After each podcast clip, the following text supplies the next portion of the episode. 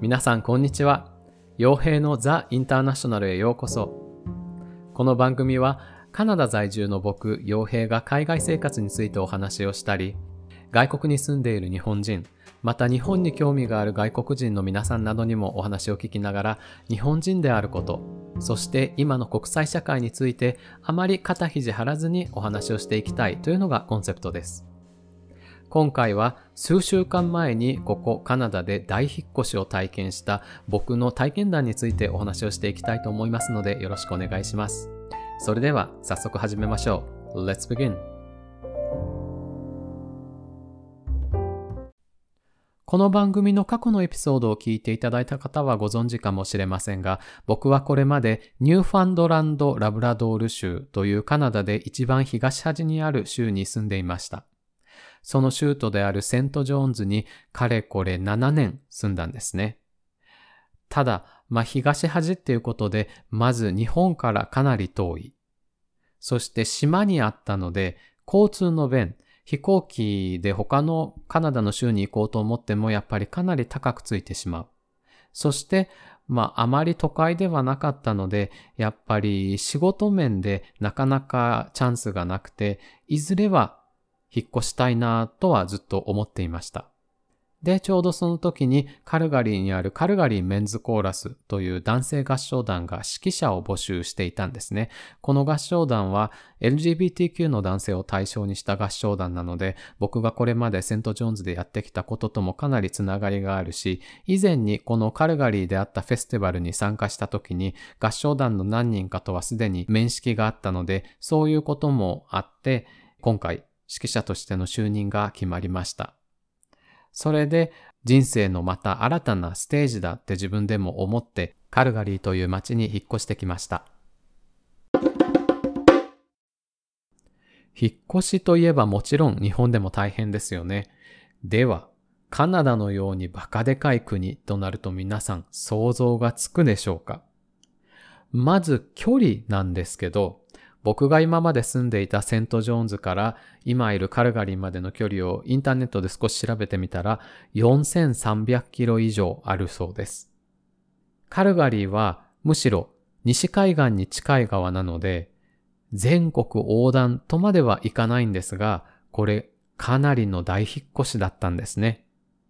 ただ、今までセントジョーンズで僕は、まあ、シェアハウスに住んでいて、日本と違って学生とか、えー、若い人で働き始めたばっかりの人とかは、割とシェアハウスに住むことがかなりあって、なので家具を持っていなかったので、送らないといけないもの自体はそんなにありませんでした。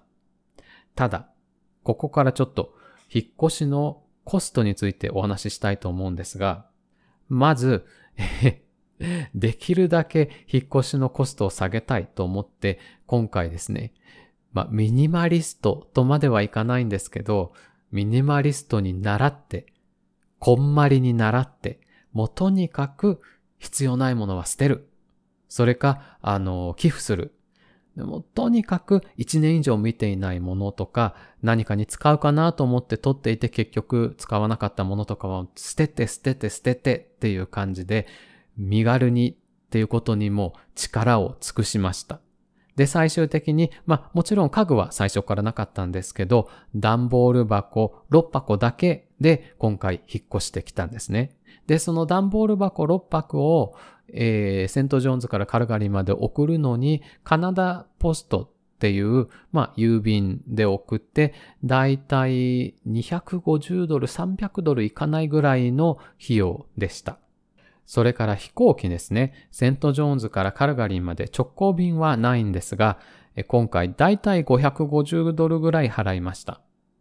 で、パンデミックだったので、飛行機の航空券自体もちょっとま高めだったっていうのもあるんですけど、やっぱりセントジョーンズ、ニューファンドランドが島なので、そこから飛ぶっていうこと自体がそもそも高かったんですね。なので、同じ国内で500ドルを払うってなるとやっぱり、え？って思う方もいらっしゃるかもしれませんが、これだけ大きい国となると、国内で動き回るのも結構大変なんです。それから、えー、家賃ですね。今住んでいるところなんですけど、月の家賃が875ドル。そして、えー、入居するときに敷金としてもう1ヶ月分の家賃も払わないといけなかったので、それも合わせて1750ドル払いました。それからもちろん家具も全くなかったのでそれも買いました。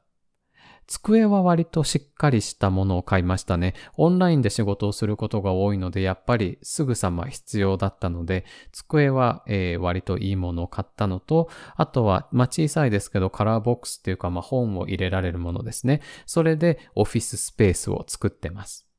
それから、もう最低限寝るのに必要なベッドと掛け布団とマットレスととか、あとベッドの横に置く小さなサイドテーブルなんかも買って、全部合わせて700ドル、800ドルにはいかなかったですけど、700ドル、まあ中盤ぐらいですね、お金を払いました。それからさっき家賃が875ドルだっていうお話をしたんですが、このアパートの広さ自体は 1LDK のアパートで、まあ割と大きい台所があって、それの前に今っていうかリビングのスペースがあって、で、隣に寝室が一つついています。まあ、カナダ人の感覚からしたら小さなアパートだとは思うんですけど、日本人の僕からしたらもう十分すぎるぐらいスペースがあって、で、その今がまあそんなに窮屈になるようなスペースではないので、その半分を仕事場に使って、で、残りの半分をリラックスできるようなスペースにしたいなと思っています。ただそのリラックスするようなスペースにするのに、例えばソファーだったりとか、まあ小さなテーブルとかを置こうと思うと、まだもうちょっと費用がかかるかもしれないですね。それプラス、やっぱり暮らし始めたばっかりっていうことでいろんなものが足りなかったりして、ドララマという、まあ、日本で言えば100均みたいなところがあって、そこにも何回も行っていろんなもの買い足したりとか、あとは台所関係もやっぱり調理道具がなかったりとか、えー、お風呂場関係だと掃除用具がなかったりとかも、とにかくいろんなものが毎日、あ、これがない、あれがないっていうのがあって、結構お金を使ったと思います。ということで、最終的におそらく3000ドル強は使っていると思います。飛行機代とかも入れたら、まあ、3500、4000ドルまではいかないですけど、3000ドル今日は引っ越しの費用としてかかりました。まあ、日本で引っ越ししても、まあ、独身の人でもそれぐらいはやっぱりかかるんじゃないかなと思うので、費用の面で言えば日本とあまり変わらないかもしれません。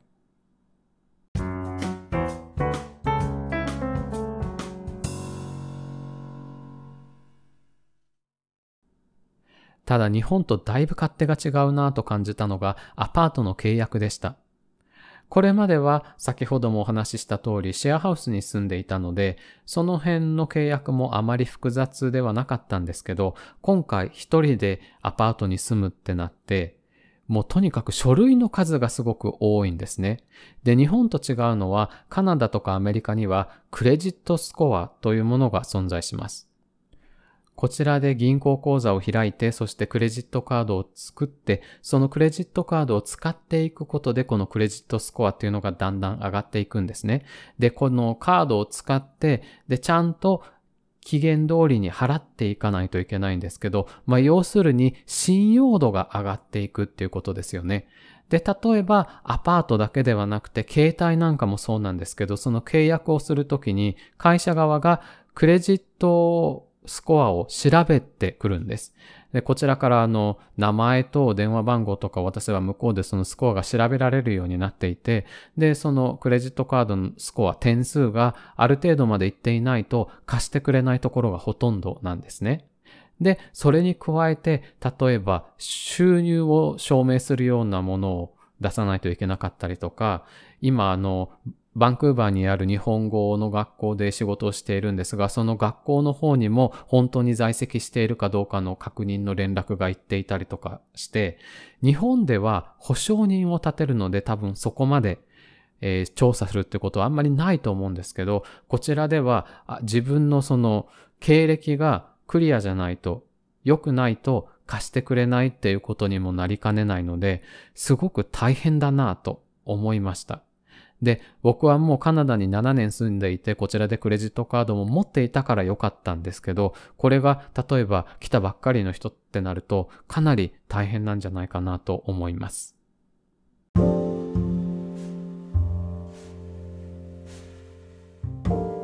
ということで今回は僕のカナダでの大引っ越し体験談をお伝えしました。まあ、お金もたくさんかかったし、勝手もいろいろ違うことがあって大変ではあったんですけど、でもカルガリーってすっごく綺麗な街なんですね。日本の方でカナダに興味がある方とか旅行が好きな方なんかは、カナダのロッキー山脈が近いっていうことでカルガリーの名前を聞いたことがある人もたくさんいると思います。で、街の中歩いていても特に今は夏ですから、もう緑が多くてなんかもう公園の中を歩いているような感じがしたりとかするぐらいとっても綺麗な街です。そして天気がいい時には遠くにこう、ロッキー山脈が見えたりとかして、すごく山が近くて清々しい気分になります。ただ、冬はセントジョーンズよりも格段に寒くてかなり厳しいので一度冬越えをしてみないと本当の厳しさはまだわからないかもしれないんですが、今のところは都会だし、いろんな国の人がいるし、いろんな国のレストランもあるし、僕は食べるのが大好きなので、とにかく毎日割と楽しみながらカルガリーで生活しています。それでは今回もお聴きいただきありがとうございました。また次のエピソードでお会いしましょう。See you soon. Bye.